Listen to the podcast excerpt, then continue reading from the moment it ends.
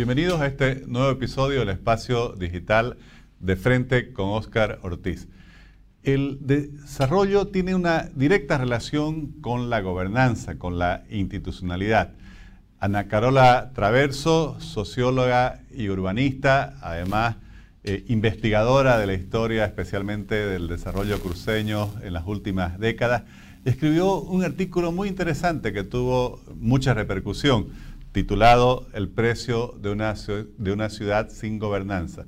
Muchísimas gracias, Ana Carola, por aceptar la invitación para que pudieras explicarnos eh, el análisis que expresabas en, este artículo que me pareció tan interesante y que justamente es fruto de esas investigaciones, ese conocimiento que tenés del desarrollo de Santa Cruz como modelo de progreso para una sociedad que pasa de tradicional a moderna. Gracias, Oscar, gracias por la invitación y por estar, eh, por hacerme, darme la oportunidad de escribir en, en público.bo. ¿no? Eh, y bueno, así puedo compartir con una audiencia más grande, algunas reflexiones sobre, precisamente sobre lo que estás diciendo, sobre las investigaciones que eh, he venido realizando ya hace, mucho tiempo, ¿no? Entonces, este, para mí es un gusto estar aquí, hablar al respecto. Eh, y antes de entrar en materia, Oscar, quería más o menos dar un contexto sobre por qué escribí, escribí sobre, bueno, sobre, en este caso, sobre una ciudad sin gobernanza. Y es porque efectivamente, como vos decís, el mejor tipo de desarrollo es uno donde la ciudadanía se siente que es parte de, de la toma de decisiones y de cómo se moldea, eh, cómo le damos forma al proceso en el cual se van a, se van a realizar esas inversiones. Y el problema es que sucede cuando no hay eso. ¿no? En momentos como el, de, el que estamos viviendo ahora, en medio de esta discusión sobre el censo, sobre cómo se van a diseñar las políticas públicas, de dónde van a salir los fondos para eh, para poder implementar las políticas públicas que todo el país necesita. Y, bueno, y obviamente cada una de las ciudades y de los municipios que conforman el país, me pareció que era pertinente escribir y recordar cómo fue que Santa Cruz eh, encaminó ese proceso, porque fue un proceso sumamente particular, eh, muy sui generis, podría decir es muy especial, muy poco común, ¿no? No es un modelo eh, para nada típico. Y la razón es sencilla, eh, es porque no habían los espacios para poderlo hacer, para poder tener una gobernanza una, o construir una gobernanza que fuera más participativa, ¿no? Y ante esa incapacidad de poder decidir qué, cómo y cuándo invertir los fondos que Santa Cruz tenía, pues los cruceños nos dimos manera y le arrancamos eh, espacio, le arrancamos poder al gobierno central para poderlo hacer, ¿no? Para hacer las cosas a nuestra manera. Y al, haber, al hacerlo logramos pues algo, o sea, uno de los sucesos más importantes en la historia republicana de Bolivia, ¿no? Que es el proceso de modernización cruceño.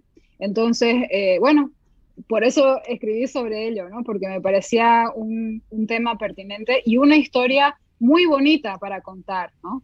Este, y, también al mismo tiempo eh, una forma de inspirar a las personas para que puedan eh, pensar más allá de los actuales, del actual paradigma en el cual nos encontramos, ¿no? Y que podamos encontrar vetas de inspiración y de, y de creatividad, ¿no? Para poder innovar y poder cambiar las cosas que creemos que están mal o que podrían ser mejorables. Ana Carola, efectivamente se difundió a través del portal público.bo tu artículo y te comento que me llegó por muchos grupos de WhatsApp, lo que muestra que tuvo realmente una difusión y una multiplicación muy rápida. Pero quería pedirte, mencionabas e, esa historia, en el artículo la comentas, ¿cuáles son los principales elementos de esa historia de desarrollo? Bueno, el principal elemento está la creación del Comité de Obras Públicas. Y dentro del, Comité de Obras Públicas, cómo esta institución fue a lo largo del tiempo eh, cultivando, cambiando, adaptándose a los tiempos, ¿no?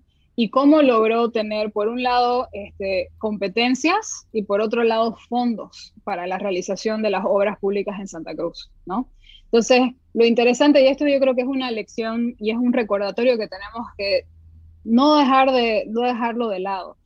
Por mucho espíritu que haya de querer colaborar, de querer hacer un trabajo interinstitucional, de que muchas instituciones quieran ponerse, este, quieran ponerle el hombro a, la situación. Si no tienen espacio político, si no tienen competencias reales, si no tienen un estatuto y no tienen, no le arrancan poder de representación a las instancias de gobierno, pues se va a avanzar muy poco, ¿no? Y yo creo que ese es el secreto que del, eh, el, secreto del desarrollo cruceño fue lograr que estas instituciones tengan un asiento alrededor de la mesa. El Comité de Obras Públicas tenía su directorio y también tenía un plantel técnico, ¿no? Llegar a, tener ambas o sea, a ambos eh, organismos les tomó décadas, pero lo lograron. Y en cuanto al el mensaje del artículo, que en realidad se centra en el costo eh, financiero de las primeras obras públicas, no, no, solamente para el centro, pero para los cuatro anillos, se reprodujo ese mismo modelo de gobernanza y de trabajo. Entonces, por un lado, existía una oficina técnica del plan regulador, que era un plantel, como la palabra lo indica, técnico, donde muchos urbanistas y jóvenes arquitectos participaron. Y quiero decir, para para, o sea, ahora nos podría parecer inverosímil, Oscar, que un manojo de entre seis y ocho arquitectos hayan diseñado la ciudad hasta el cuarto anillo. O sea, nos parecería ilógico que solo ocho personas hayan, hayan sido capaces, hayan sido tan eficientes que con el trabajo de ocho personas todo ese espacio, esas cuarenta y pico mil eh, hectáreas hayan logrado consolidar. Versus al, cuerpo municipal que tenemos, o sea, al gobierno municipal que ahora tenemos. Entonces, por un lado, existía una oficina técnica, donde los funcionarios de esa oficina técnica eran, se contrataban por concurso de méritos, no, era, no eran cargos este, obtenidos vía padrinazgo, ni compadrazgo, ni nada por el estilo, ¿no? ni cuotas de poder, no, era técnico. Pero por otro lado, existía también el Consejo del Plan Regulador.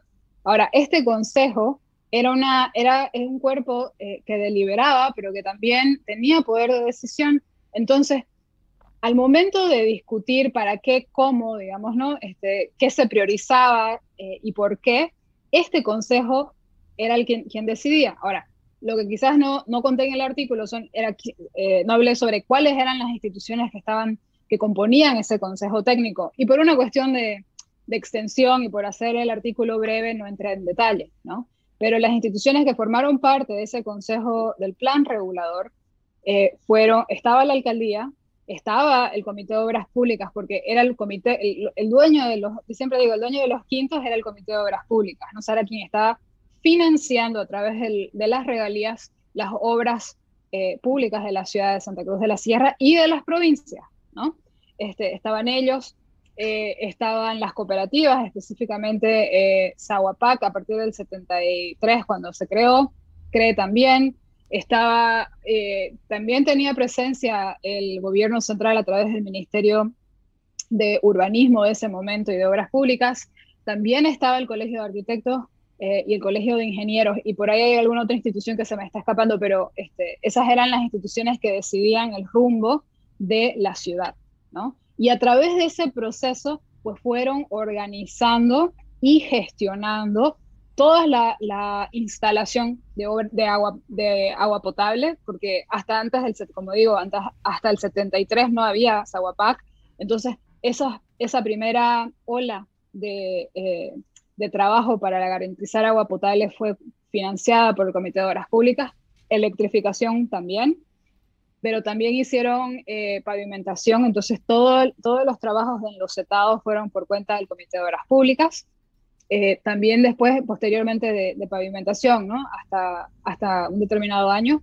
Em, bueno, y en fin, ¿no? Y otras obras que también, eh, alcantarillado, ¿no? Y otras obras públicas básicas para la ciudad de Santa Cruz de la Sierra, ¿no? Y cuando vemos el, el, en solamente lo que hicieron en un periodo de menos de una década, Oscar, transformaron la ciudad y condujeron, o sea, garantizaron el proceso de esa sociedad tradicional, ¿no? Muy anclada en prácticas y en una cosmovisión quizás un poco más rural, un poco más pre-moderna, digamos, ¿no? O semi-moderna, y este, lograron que, que, hagamos una transición hacia una sociedad moderna eh, con todo lo que ello implica, ¿no? Con lo bueno y con lo malo que ello implica pero, pero más, lo más importante, con la capacidad de poder recibir a ingentes eh, cantidades de poblaciones que venían del, resto del país y de las provincias, y que se sentaron en la ciudad. Entonces, de no ser posible, este, eh, de no ser por esta, estas bases en infraestructura y en servicios que el Comité de Obras Públicas y el Consejo del Plan Regulador y la Oficina Técnica eh, garantizaron para la ciudad, sin eso, Oscar, Santa Cruz no hubiera podido crecer, no hubiera podido reproducir la, reproducirse como ciudad y consolidarse como ciudad, ¿no? Entonces, este, me parece que eso es muy importante, rescatarlo del olvido, siempre recordarlo y eh, eh, en concreto estudiarlo, ¿no? Para ver cómo del pasado podemos aprender y como digo en el artículo, ¿no? Cómo podemos modular soluciones en base eh, a los problemas y a las estructuras con las cuales estamos lidiando. Ana Carola, eh, después del Comité de Obras Públicas, que en tu artículo mencionas que, estuvo trabajando hasta el año 78, viene la Corporación de Desarrollo, que también se replica en, los otros departamentos, viene eh, la posibilidad de elegir alcaldes desde el año 84, posteriormente incluso la ley de participación popular que le da más recursos a los municipios y la constitución que ya también reconoce las autonomías a nivel departamental. Pero ¿qué pasó? Porque por un lado se ha ido avanzando en el reconocimiento de mayores espacios para hasta la creación y el reconocimiento constitucional de gobiernos autónomos, pero por otro lado, de lo que yo entiendo de tu artículo, parece que cuando se era más pequeño se funcionaba mejor y hubo mejores resultados. ¿Cuál es tu opinión sobre esto? Lo que pasa, Oscar, eh, de cierta forma se funciona, funcionábamos mejor porque teníamos más poder, ¿no? O sea, había la forma de pensar el espacio, de crear soluciones espaciales en lo económico, en lo político y en lo social en cuanto al desarrollo, ¿ya? Todo eso, eh, todo lo que hicimos a partir de, de que el Comité de Obras Públicas lograra consolidarse y lograra garantizar fondos, o sea, tener competencias políticas y competencias económicas, es reproducir una forma de ver el poder, de, ver el espacio y de, y de pensar el desarrollo, ¿no? Entonces, logramos avanzar porque logramos tener poder, ¿no? Poder real y poder efectivo. Y es un poder, es una forma de ver el mundo y es una forma de entender el desarrollo, de entender la modernidad, de entender lo que es la democracia, digamos, ¿no? Y de construir marcos de acción, marcos de, deliberación, marcos políticos concretos, o sea, marcos de planificación, ¿ya? cruceño o regional. Entonces es el cenit de la, o sea, lo que es Comité de Obras Públicas y, la Corporación de Desarrollo marcan el cenit del pensamiento regional y de la, y de la hegemonía de un contrapoder político regional, con marcas regionales. O sea, ese sello cruceño que logramos construir es, un, es una forma diferente, es un modelo diferente al, a la estructura estatal boliviana. ¿ya? Detrás del modelo de desarrollo cruceño, o sea, detrás de sus instituciones, el proyecto cruceño que se crea es un proyecto cruceño que es de base generativo. O sea, sí, podemos decir, nace a partir de, los hidrocarburos, efectivamente, pero no es no, no, no acaba con la extracción de, de, los hidrocarburos, digamos, no es, no es un modelo este, eh, digamos, depredador en ese sentido. O sea, es más bien un, es un modelo que genera desarrollo. ¿Por qué? Porque la idea, la fuerza motriz, o sea, la idea principal era sembremos las regalías. O sea, apoyemos a que el sector privado despegue y garanticemos que estas regalías, que son finitas, que son un recurso no renovable, veamos la manera de que esos recursos los podamos volver a inyectar en la economía y en la sociedad, de tal manera que eso se replique y se reproduzca en otras industrias, digamos, ¿no? Entonces, eso es lo que nosotros hicimos con la agroindustria. O sea, hay agroindustria ahora porque se trabajó la tierra, se trabajó estudiando las potencialidades de la tierra, se trabajó capacitando mano de obra rural a pequeña escala, se apoyó a las instituciones que, este, digamos, trabajan capacitando a pequeños y medianos campesinos como CAO, porque aquí quiero hacer notar algo, ¿no? O sea, el 75% de los miembros de la CAO, de la Cámara Agropecuaria del Oriente, no son grandes exportadores, son pequeños y medianos, Oscar. Solo un 5% representa a los, a los grandes. Entonces, hay que poner estas cosas en contexto, ¿no? Eh, hizo eso, invirtió en infraestructura básica, primero en servicios básicos, o sea, agua potable, electrificación, en crear marcos de diseño urbanístico para las ciudades, porque pensemos nosotros, ¿no? O sea, Santa Cruz de la Sierra tiene ciertas características que se implementan, características de diseño físico que se implementan a partir del plan Techin, que es el plan que este, eh, el Comité de Obras Públicas va a, va a ejecutar ¿no? para la ciudad. Pero veamos que podemos ver que no solamente se trabajó en Santa Cruz de la Sierra, se trabajó un montón de otras ciudades eh, menores en el departamento, que ahora son ciudades intermedias, ¿no?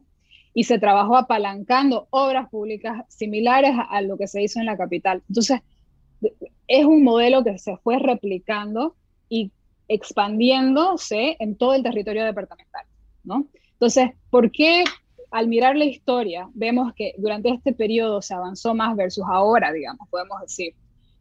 Porque logramos consolidar un proyecto alternativo de desarrollo, que, era, es un proyecto regional, de base regional, con competencias y con recursos. Entonces, no es que la autonomía haya sido un fracaso, para nada, Oscar, fue un éxito, pero tenemos que poderlo comparar y digamos, y si, y si lo hacemos, podemos podremos eh, comprobar que los recursos que manejó la gobernación en los, primeros, en los primeros 15 años de implementación del modelo autonómico son ínfimos en comparación con los recursos que manejan los municipios, por ejemplo, ¿no? que de por sí el, el modelo municipal reproduce estructuras de poder nacionales, ¿no? Porque están ¿por? Porque los partidos políticos son nacionales. Podrán haber partidos locales, pero el modelo es un modelo que atomiza el poder a nivel local, ¿no? O sea, lo vuelve así súper, lo, lo, demarca en espacios mucho más chicos, casi en feudos, podríamos decir, ¿no? sí, se avanzó en democracia, efectivamente, pero no, o sea, no coincide, no reproduce, no, este, no utiliza, no nace de la misma vertiente, no tiene los mismos valores, digamos, ¿no? Ni, ni proclama las mismas consignas ideológicas que el modelo de desarrollo regional, que era mucho más de base, eh, o sea, los valores eran la subsidiariedad, son, son valores cooperativos en esencia, ¿no? Porque es, la, es como suplimos la ausencia de Estado y cómo nosotros, cómo empoderamos a la ciudadanía para que sea la ciudadanía la que, este, la que elabore estas, eh, estas soluciones. O sea, es otro modelo, ¿no? Pero vuelvo al tema, mientras no tengamos competencias no demarcadas, claras, para que estos cuerpos deliberativos o estos cuerpos, estas asociaciones civiles eh, o de la sociedad civil organizada, para que ellas tengan poder efectivo a través de la ley ¿no? y el sistema legal. Si no tenemos eso y no tenemos recursos económicos, pues es muy poco lo que vamos a poder hacer eh, en relación con, con la implementación de un modelo de desarrollo versus otro. Y quiero también hacer notar algo no es que no exista un modelo de desarrollo de la, otra, de la otra parte, digamos, o sea, del contrapoder, o sea, de, las instancias fácticas de poder.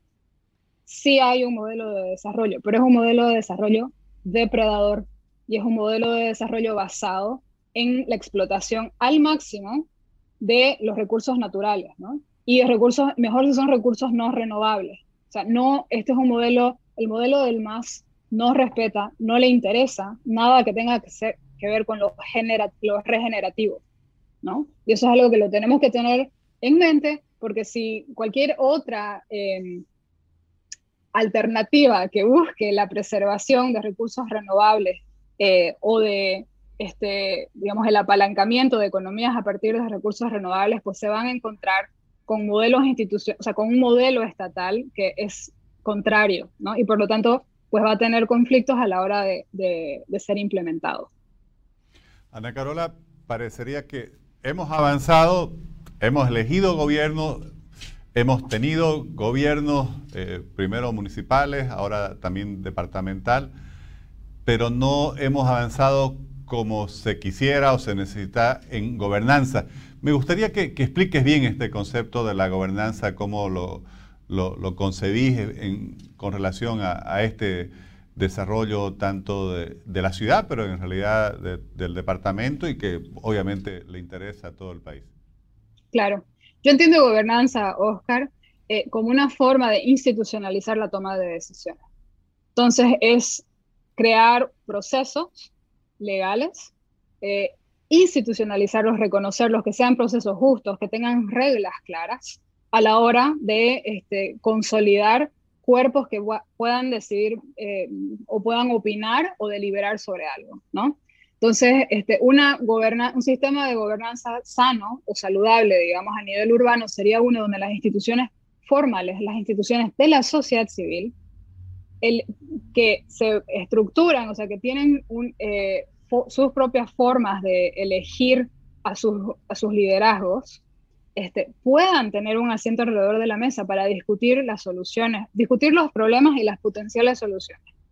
Pero acá hay dos, este, quizás eh, dos conceptos que son claves para tener una gobernanza saludable.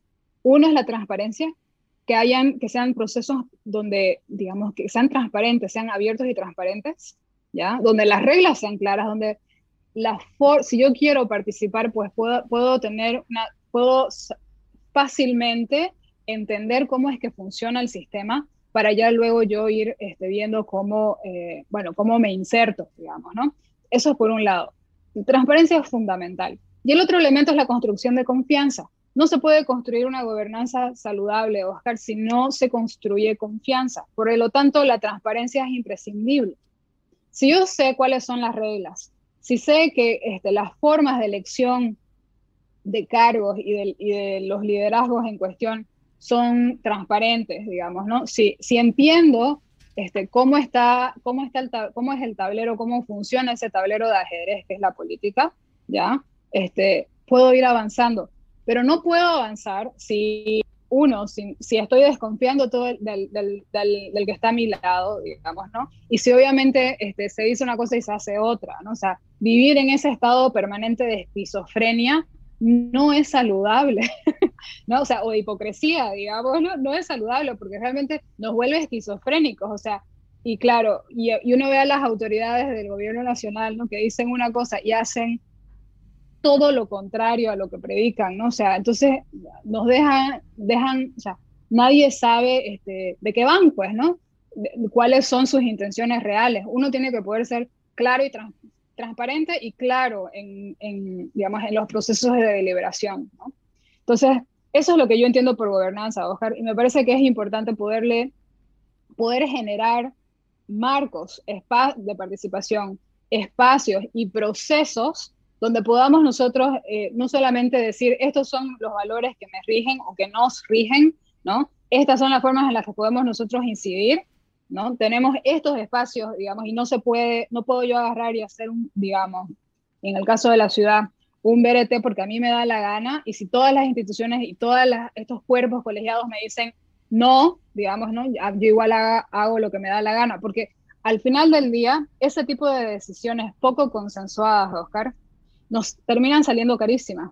Y de nuevo, ¿no? el ejemplo del BRT es el, más, el mejor ejemplo de que algo que quizás la idea era buena, pero la ejecución fue un desastre, ¿no? O sea, no se respetó, no se, no fue, no se fue transparente, no se actuó con la humildad, digamos, ¿no? Que este, los cargos públicos eh, ameritan, o sea, necesitan, ¿no? En, relación con, eh, con el contacto con la ciudadanía. Entonces, fue un desastre. O sea, y estamos, y la ciudad sigue sin, sin poder implementar un BRT, siendo que un BRT es una muy buena alternativa, pero el proceso se hizo de tal forma que bueno, pues no, que causó una situación muy desafortunada y que ya luego la gente después no confía, ¿no? En la medida en que la gente se ve representada, en la medida en que la gente se ve, se siente respetada, Oscar, como persona, como individuo, ¿no? Este, y como colectivo también, ¿no? O sea, las cosas empiezan a cambiar. Pero sin construcción, de, sin marcos transparentes, sin procesos claros y bien establecidos desde el comienzo, construidos posiblemente en consenso, con, con digamos, eh, en base a los a consensos, pues es poco lo que vamos a poder avanzar, ¿no? Y vamos a estar siempre, no solamente con la desconfianza, pero, o sea, limitando nuestra propia capacidad de innovación y de, de plantear soluciones a los problemas que tenemos eh, adelante. Eso quiere decir, Ana Carola, que si bien hemos avanzado en tener autoridades electas que tienen la legalidad y la legitimidad para tomar las decisiones, estas autoridades no tienen que perder la amplitud para incluir a la sociedad en la toma de decisiones, eh, en la, hacerla, como decías, que la ciudadanía realmente se sienta que participa en esa toma de, decisiones y de esa forma estaríamos caminando hacia esa gobernanza que planteas como una condición tan importante para el desarrollo. Por supuesto, Oscar. O sea, igual ahí quiero hacer este énfasis en, algunas cosas que son, son imprescindibles para entender el proceso de desarrollo cruceño. ¿no? Eh, por un lado es el hecho de que este, ese, esa elección de cargos por, o, ese modelo de implementación de, de, cargos por concurso de méritos no es porque se les ocurrió a los cruceños y qué bien que los cruceños, o sea, sí, por supuesto que a los cruceños se les fue una idea, digamos, no cruceña, pero no es ni un invento cruceño. Lo que sí quiero hacer mención es que fue eh, deliberado. La razón muy sencilla, porque ya se venía luchando, digamos, por 30 años por poder tener capacidad para poder implementar políticas públicas e implementar inversiones, o sea, poder ejecutar eh, eh, o hacer inversiones cuantiosas en la ciudad y estar todo el tiempo chocándose con esa, esa, degradación este, cultural, digamos, ¿no? que es la corrupción, que es, digamos, que es el clientelismo, el los padrinazgos, etcétera, era un, era un verdadero, una verdadera piedra en el zapato de los cruceños. Entonces, blindaron la administración de estas instituciones de esa forma. ¿no? O, sea, o sea, lo hicieron porque ya venían experimentando y sufriendo eso.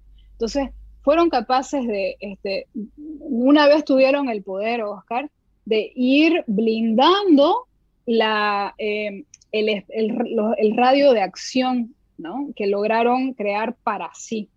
Entonces fueron consolidando estos marcos, digamos, estas formas de, innovar y estas formas de trabajar, Oscar, este, porque precisamente estaban, había, ya existían este, eh, este choque de visiones y de modelos de desarrollo. ¿no?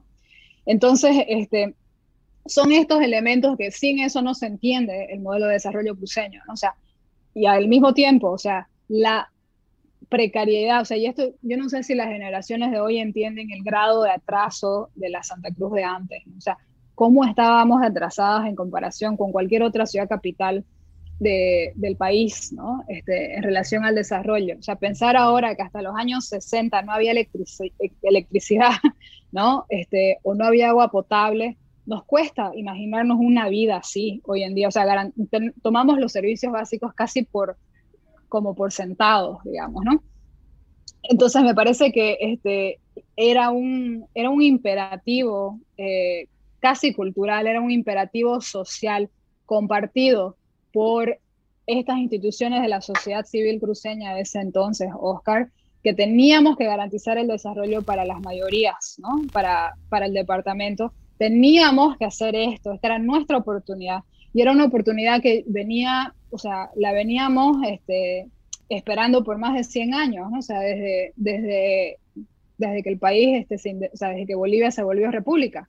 Entonces era un deseo tan, o sea, tan acumulado, digamos, una, una, una, añoranza tan profunda que había que hacerlo bien. Era por, era, por fin nos tocó, digamos, ¿no? por fin logramos arrancarle el poder necesario a las, instancias de poder, o sea, al, poder, eh, al gobierno nacional, para poder, digamos, llevar hacia adelante esa visión, ese proyecto cruceño, ¿no? Entonces, este, y lo hicimos bien, ¿no? Lo hicimos muy bien. Eh, pero bueno, son estos elementos, Oscar, que sin eso no se entiende el todo, digamos, ¿no? Eh, y, que me parece importante este, no perderlos de vista porque sí que forman parte de, de nuestra historia y son clave. Muchísimas gracias, Ana Carola, por compartir estas reflexiones, por explicar justamente ese pensamiento eh, que, que expresaste en el artículo que hacíamos referencia. Y creo que es fundamental rescatar todo ese aprendizaje con el cual se hizo historia, se construyó desarrollo, se gestó modernidad y que obviamente, si bien se ha avanzado en muchos otros campos como con el reconocimiento constitucional de las autonomías, aunque todavía nos falta muchísimo para ser un verdadero Estado autonómico, especialmente con lo que constituye eh, la autonomía en materia fiscal, que esa elección está acompañada de recursos, pero creo que es fundamental no dejar de aprender lo que ya se construyó en las últimas décadas en materia de experiencia colectiva. Muchísimas gracias. Gracias a vos, Oscar. Y bueno, cuando querrás podemos seguir conversando de estos temas que nos gustan tanto. Gracias, gracias.